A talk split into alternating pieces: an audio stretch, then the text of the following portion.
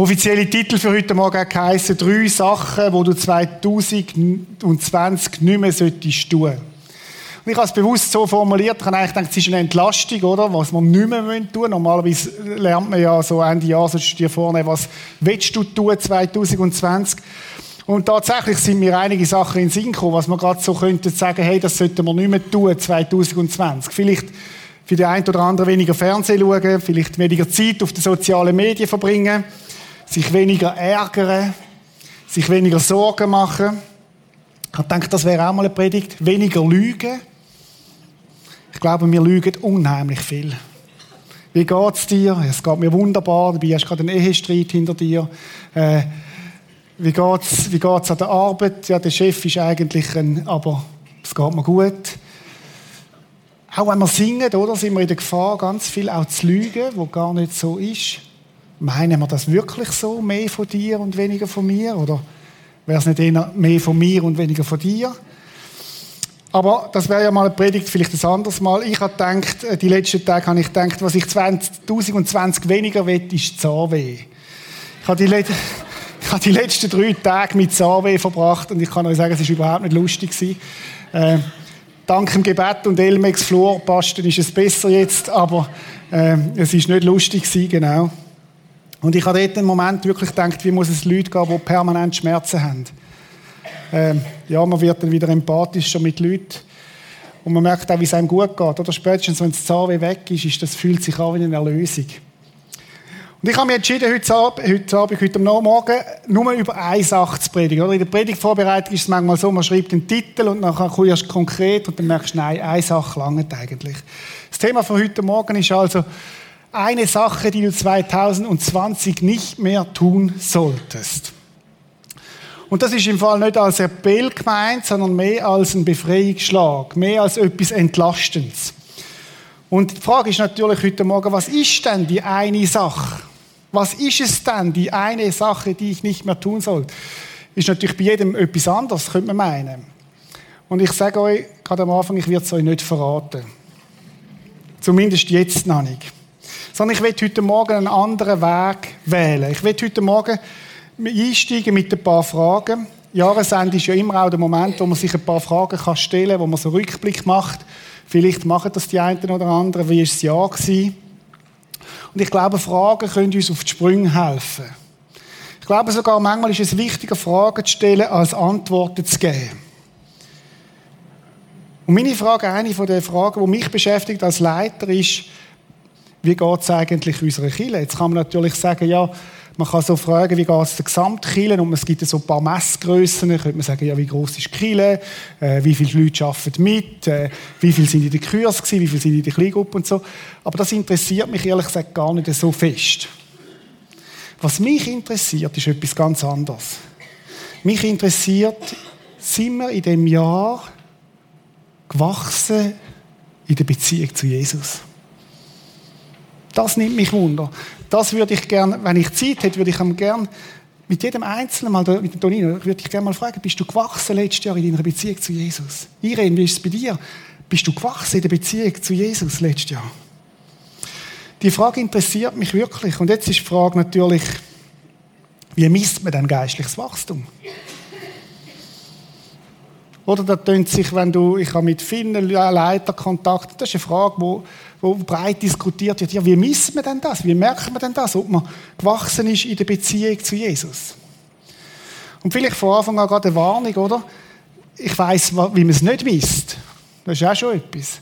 Oder gewisse Christen haben das Gefühl, je mehr ich weiß, umso geistlich reifer bin ich. Also Wissen über Gott gleich geistliches Wachstum. Kurze Frage, wer hat denn am meisten gewusst über Gott und über theologische Zusammenhänge zur Zeit von Jesus? Oder die Pharisäer. Und welche Gruppe hat Jesus am meisten zu tun gegeben? Oder die haben offensichtlich alles gewusst, alle Richtigkeiten, alle Regeln, alle wie man es sollte machen, aber sie sind nicht wirklich geistlich vital gewesen. Sie sind nicht wirklich geistlich gewachsen. Und manchmal wird das verwechselt, dass man geistliches Wachstum gleichsetze mit Wissen. Dass ihr mich richtig versteht. Ich glaube, Wissen ist wichtig. Dass wir gute Grundlagen haben. Und das wird auch in der neuen Serie im Januar, wird das ein wichtiger Bestandteil sein. Was ist denn die Grundlage, wo wir drauf stehen? Aber um geistliches Wachstum zu messen, ist das Wissen nicht die richtige Größe. Darum habe ich gedacht, ich möchte euch am Anfang ein paar Fragen stellen, die mich selber beschäftigen. Und ich muss euch ehrlich sagen, ich bin bei diesen Fragen auch nicht fertig. Es sind ein paar Fragen, die intensive Fragen sind. Aber vielleicht nimmst du es mal mit, die eine oder andere Frage für dich, wo du merkst, ups, da klingt etwas an. Ist ja so, wie der Heilige Geist ja manchmal schafft, wenn er plötzlich so etwas aufleuchtet, dann merkst du, die Frage ist für dich. Und ich möchte mal ein paar Fragen stellen. Und vielleicht ist eine Frage darunter, die du mitnehmen nach dem Gottesdienst. Weil ich glaube, sie weisen uns in die richtige Richtung. Erste Frage, bist du im letzten Jahr barmherziger geworden? Bist du im letzten Jahr barmherziger geworden? Oder du kannst dich fragen mit deinen Kindern, mit deinem Ehepartner. Du könntest dich auch fragen, barmherziger mit dir selber. Ist vielleicht die schwierigste Aufgabe in dem Ganzen. Ist die Gewissheit von der Vergebung in deinem Leben in dem Jahr realer geworden? Ist die Gewissheit von der Vergebung, dass Jesus dir vergeben hat und immer wieder vergibt, realer geworden? Ist die Erfahrung, dass Gott dich bedingungslos liebt, in deinem Herz größer geworden.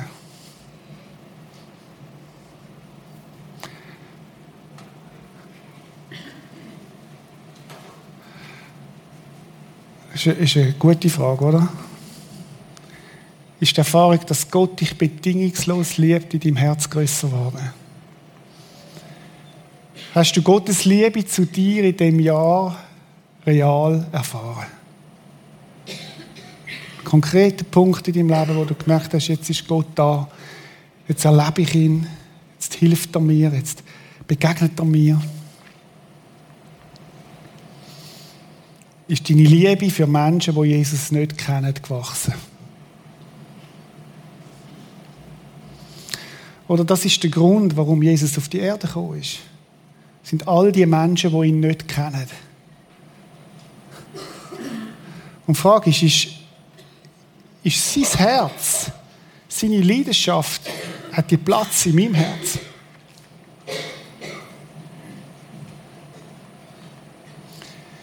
Findest du Gottes Gnade jetzt herrlicher und bewegender als in der Vergangenheit?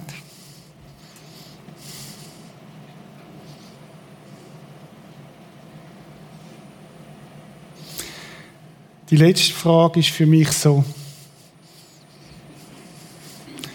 die beste. Eine Frage, wo, wo sich echt lohnt, darüber nachzudenken. Weil ich glaube, dass sie genau in die richtige Richtung zielt. Ist das Bewusstsein über das Böse in deinem Herz gewachsen, sodass du dir mehr denn je bewusst bist, dass du Gottes große und kostbare Barmherzigkeit brauchst.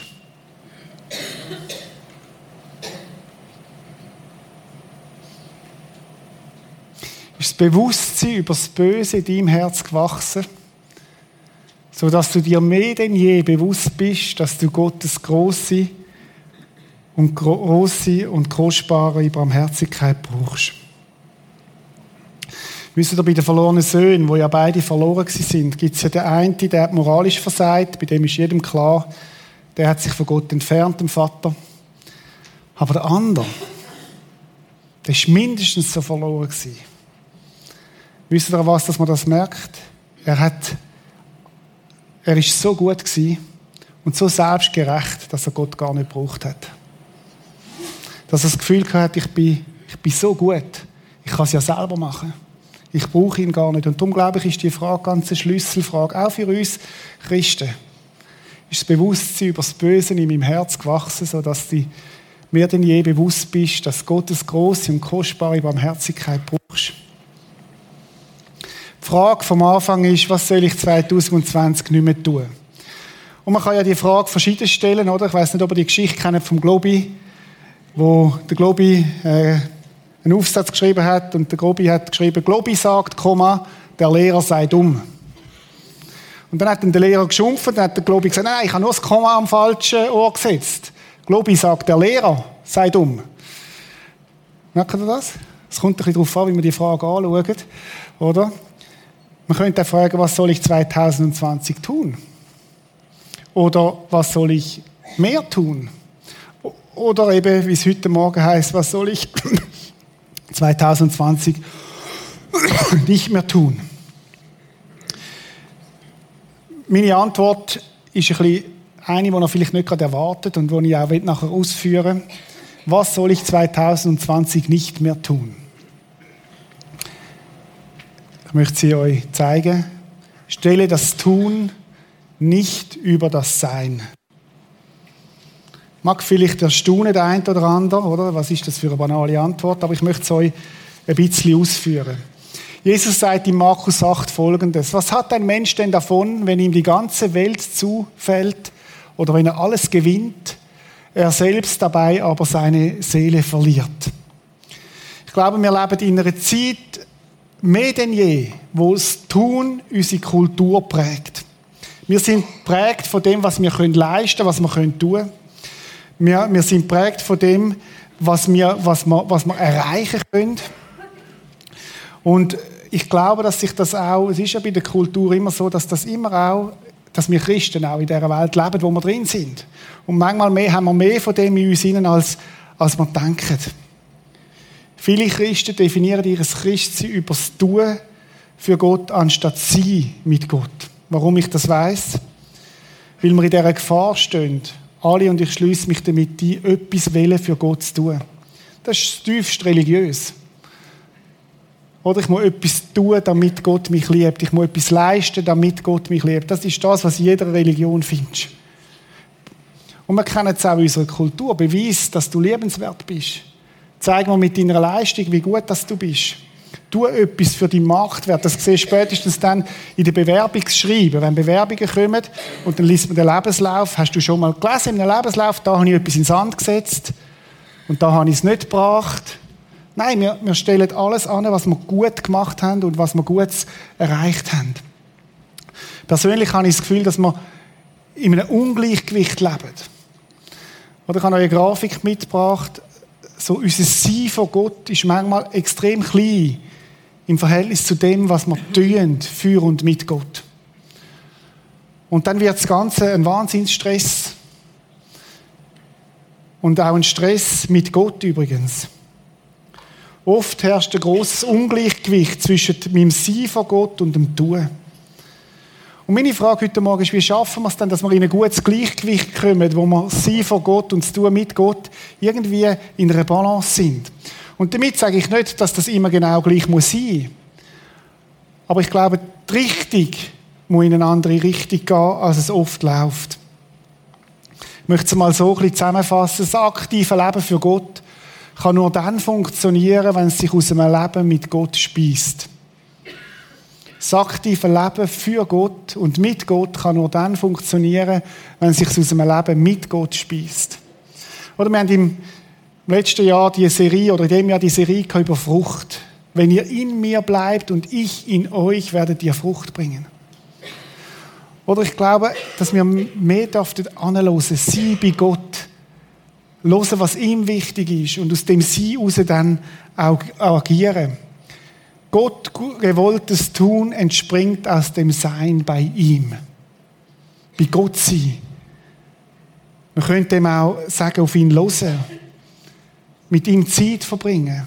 Vielleicht auch mal nutzlose Zeit, wo gar nicht immer etwas rauskommen muss, sondern wo ich einfach sage, Gott, ich bin mit dir zusammen. Es ist ja interessant, wenn du frisch Verliebte siehst. Plötzlich haben die unglaublich viel Zeit. Ist euch das auch schon mal aufgefallen? Vorher hat man keine Zeit und nachher ist man frisch verliebt und plötzlich verschieben sich Prioritäten und man hat Zeit und es ist gar nicht so wichtig, was man macht miteinander. Man kann das Auto waschen zusammen, man kann kochen zusammen, man kann schlitteln zusammen. Es spielt gar nicht so sehr eine Rolle, was man macht, sondern hauptsächlich ist, man hat Zeit miteinander. Ich glaube, dass sie bei Gott führt zu einer Vertrautheit mit Gott. Führt zu einer Vertrautheit mit Gott, wo Gott den Wunsch und Sehnsucht hat. Er ist verrückt danach, Zeit mit dir zu verbringen. Ich möchte dich heute Morgen mitnehmen in eine Begegnung mit Jesus. Eine Begegnung von einer Nachfolgerin von Jesus, wo mich fasziniert immer wieder, wenn ich es lese in der Bibel davon. Und ich meinte, ich habe es auch schon mal da in einem Gottesdienst gebracht.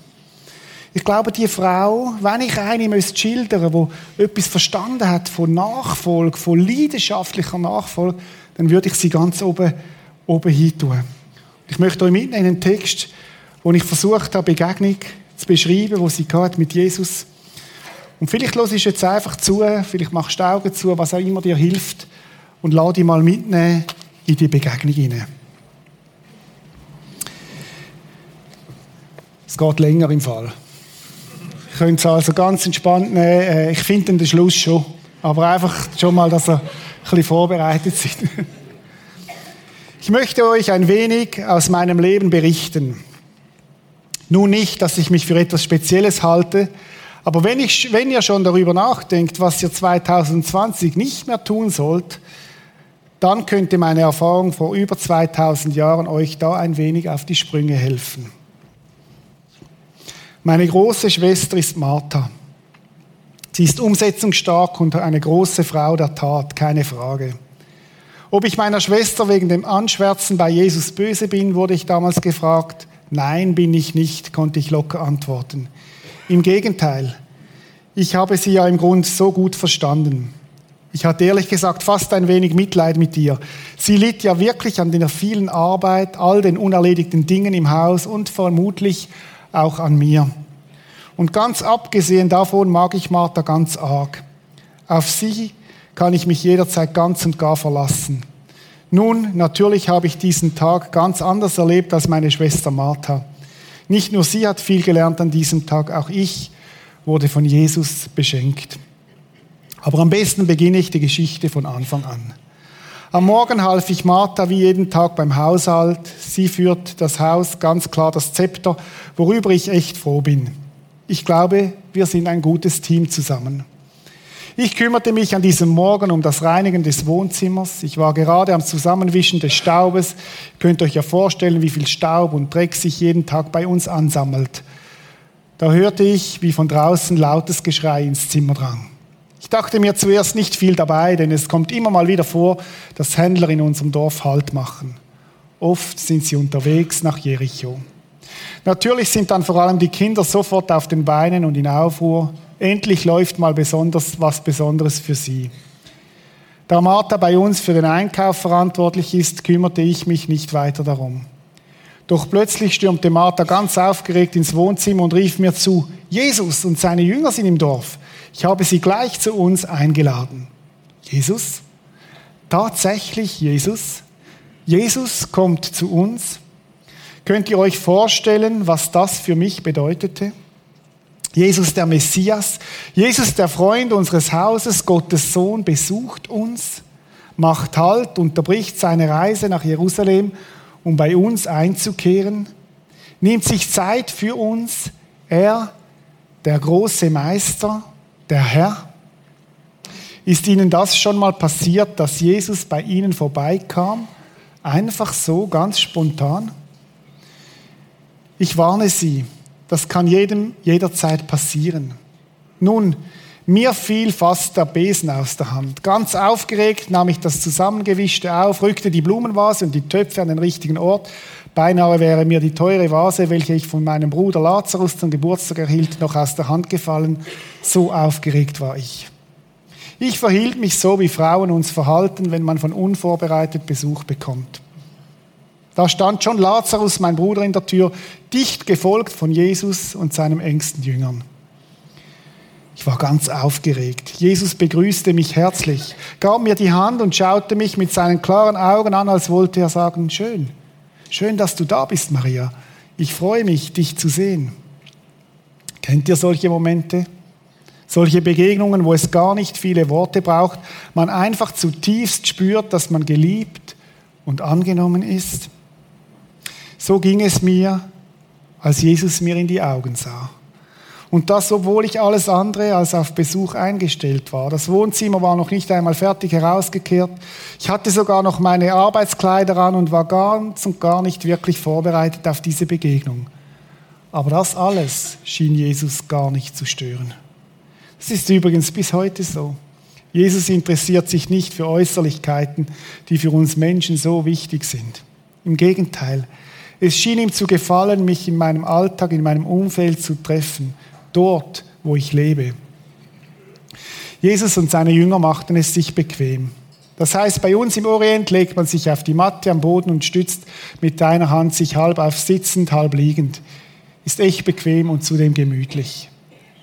Einige Jünger lehnten an die Hauswand, es wurde rege diskutiert, gelacht und auch disputiert.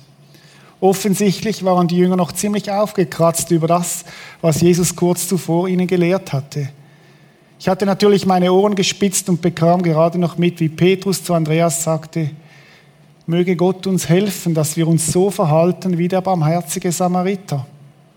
Im Moment verstand ich gar nichts. Erst später bekam ich mit, dass Jesus kurz vorher ein Gleichnis erzählte, in dem, er darum ging, in dem es darum ging, unsere Mitmenschen so zu lieben wie uns selbst und ihnen zu dienen. Ja, Jesus konnte ausgezeichnet erzählen. Wenn er anfing, konnte man die Ameisen am Boden laufen hören. So still und gespannt waren seine Zuhörer. Als alle Jünger sich gesetzt und wie ihr sie mit frischem Wasser versorgt hatten, setzte ich mich ganz unauffällig an die Füße von Jesus. Neben Petrus war zwar auch noch ein Platz frei, aber der hätte mich bestimmt zurechtgewiesen mit seiner barschen Art. Irgendwie hatte ich das Bedürfnis, in der Nähe von Jesus zu bleiben. Zugegeben, ich bin zwar eine Frau und es ist ziemlich unüblich, dass sich eine Frau einfach so in die Männerrunde setzt. Davon hat euch ja Martha bestimmt schon berichtet. Leute, ich setzte mich da nicht einfach nur so hin, als wäre das für mich das Normalste der Welt. Nein, in mir kämpft es zwischen Verstand und Herz, zwischen Sitte und Freiheit, zwischen sowas tut man nicht oder sollte ich besser sagen Frau nicht und einem Angezogensein von der Gegenwart unseres Herrn. Da sitzt Jesus bei uns in Bethanien im Wohnzimmer, nimmt sich Zeit, schenkt uns die volle Aufmerksamkeit, ist so greifbar nah.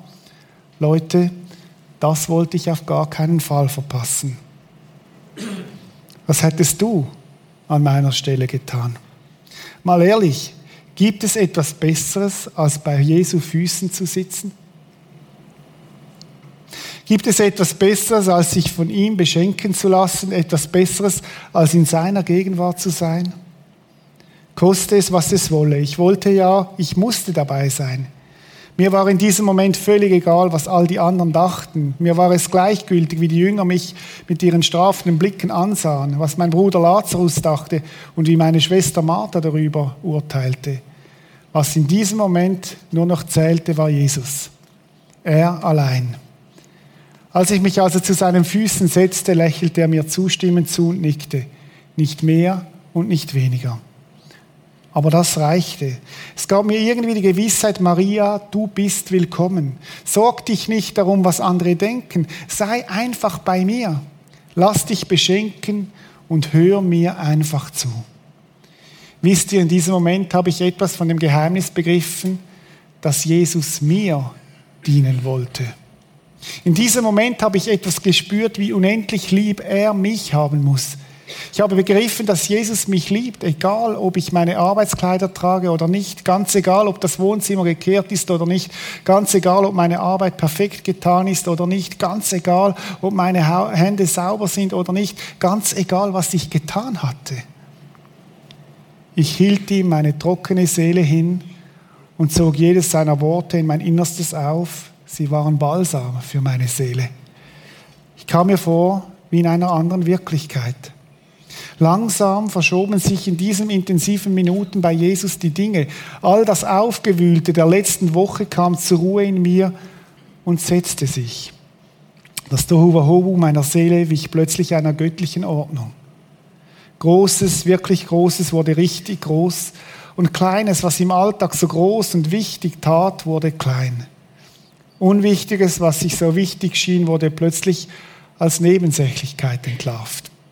Es war, als wurde mir wie Lasten von meinen Schultern genommen und ich fühlte mich angenommen und wertgeschätzt.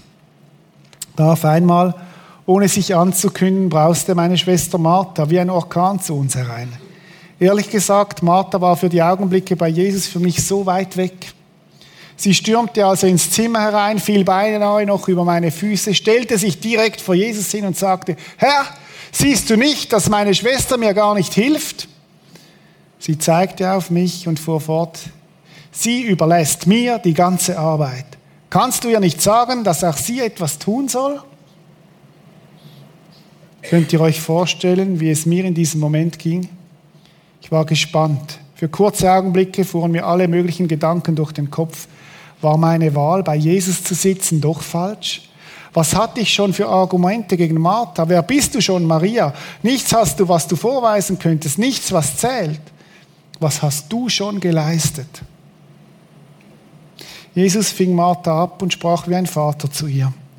Martha, Martha, du machst dir viel Sorgen und mühst dich um Dinge, die im Grunde nicht so wichtig sind. Wichtig ist nur eins, das hat Maria verstanden und davor werde ich sie nicht abbringen. Jesus stellte sich wie ein guter Freund schützend vor mich hin. Ja, er lobte mich sogar dafür, dass ich mir einfach Zeit nahm, um mich von ihm beschenken zu lassen. Wisst ihr, das ist so ganz anders, als ich es bis anhin ein Leben lang gelernt hatte. Normalerweise wird man gelobt, geehrt und geliebt, wenn man gibt, wenn man leistet, wenn man tut. Jesus, mein Herr, lobte mich, weil ich bereit war zu empfangen. Er liebt, weil ich bin. Ganz ohne Grund. Bei ihm bin ich angenommen, ganz unabhängig von dem, was ich tue, was ich leiste, wer ich bin. Ich glaube, seine Liebe zu mir gibt mir Wert, macht mich wertvoll. Glaubt ihr mir, dass das entspannend ist? Ich muss mir und anderen nicht mehr beweisen, dass ich liebeswürdig bin weil ich von Gott persönlich geliebt bin. Darauf möchte ich nie mehr verzichten. Ich brauche die Nähe, das Hören auf Jesus. Als geliebter Mensch weiß ich mich geliebt. Das macht mich aus. Ich glaube, auch meine große Schwester Martha hat an diesem Tag langsam begriffen. Bei Jesus geht es nicht zuerst um Leistung, ums Geben, ums Produzieren, sondern ums Empfangen, sich beschenken zu lassen, sich ihm auszusetzen, sich lieben zu lassen, sein zu sein. Ob das Auswirkungen hat in meinem Leben, werde ich immer mal wieder gefragt. Nun, das wäre eine Geschichte für sich. Aber vielleicht erzähle ich euch später mal, wie das war, als ich Jesus mit meinem teuren Öl die Füßen salben durfte. Ach übrigens, jetzt könnt ihr vielleicht auch nachvollziehen, warum mein Name auf Deutsch mit die Geliebte übersetzt werden kann. Ja, ich weiß ganz gewiss, dass ich eine Geliebte Gottes bin. Weißt du das auch, dass du in seinen Augen eine Geliebte, ein Geliebter bist?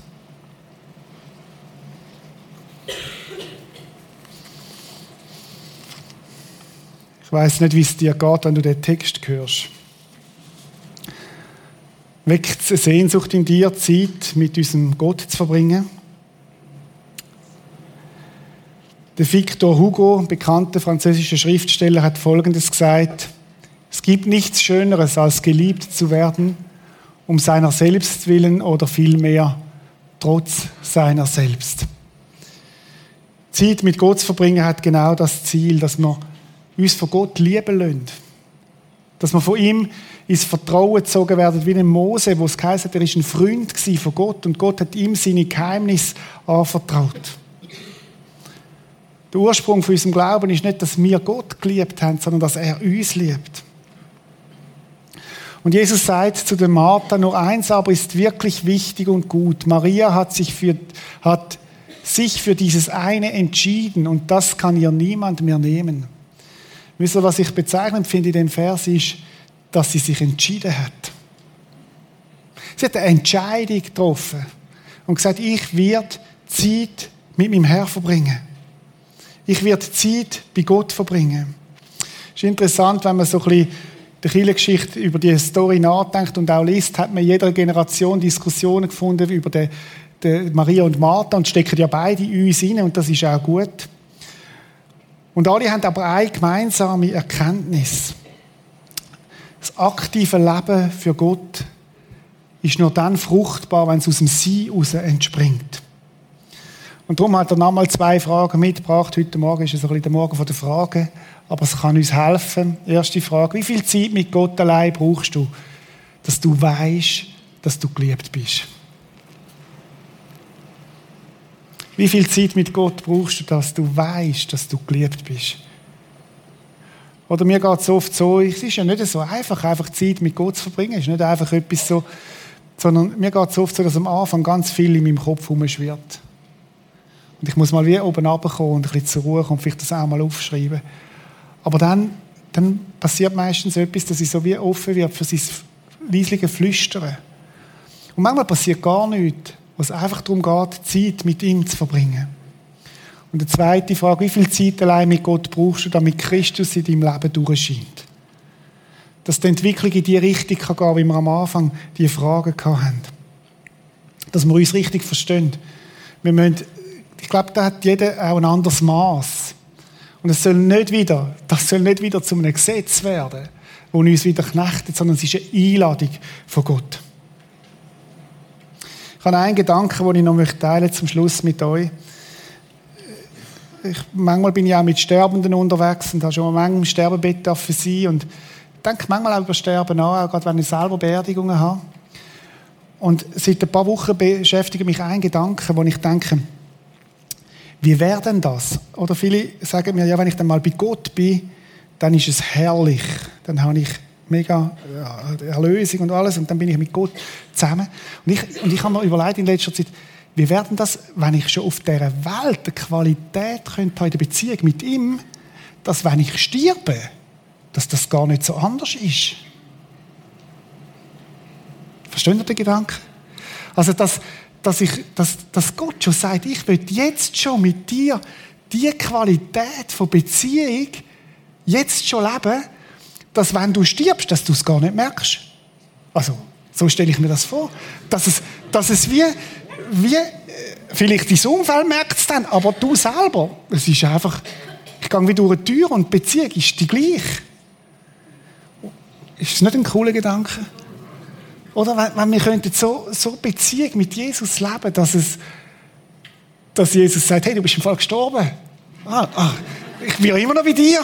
Es ist alles gut, Jesus. Es ist alles gut. Und vielleicht geht es in die Richtung, dass Gott uns heute schon anbietet, was wir nach dem Tod dürfen haben. Jetzt hätte ich fast gesagt, alle, die über 50 sind, sollen sich das mal überlegen. Aber also es wären fast alle, oder? Also nein, es hat ein paar Jüngere. Aber vielleicht auch schon drunter, weil wir wissen ja nicht, wann, wann ist. Aber wie ist denn das cool, wenn wir heute schon dürften, die Qualität Beziehung haben mit Jesus? Und wenn wir mal gestorben sind, merken unser Umfeld, aber du selber sagst, hey Jesus, so gut, du bist ja der gleich. Sag ich, ja, ja. Wir haben schon auf der Erde miteinander Beziehung haben. Meine Frage heute Morgen ist, ich möchte nochmal zurückgehen zu dem Vers von der Maria, wo Maria hat sich für dieses eine entschieden. Das möchte ich heute Morgen herausfordern. Mein Ziel von heute Morgen ist nicht Information gewesen. Mein Ziel ist Transformation, Veränderung.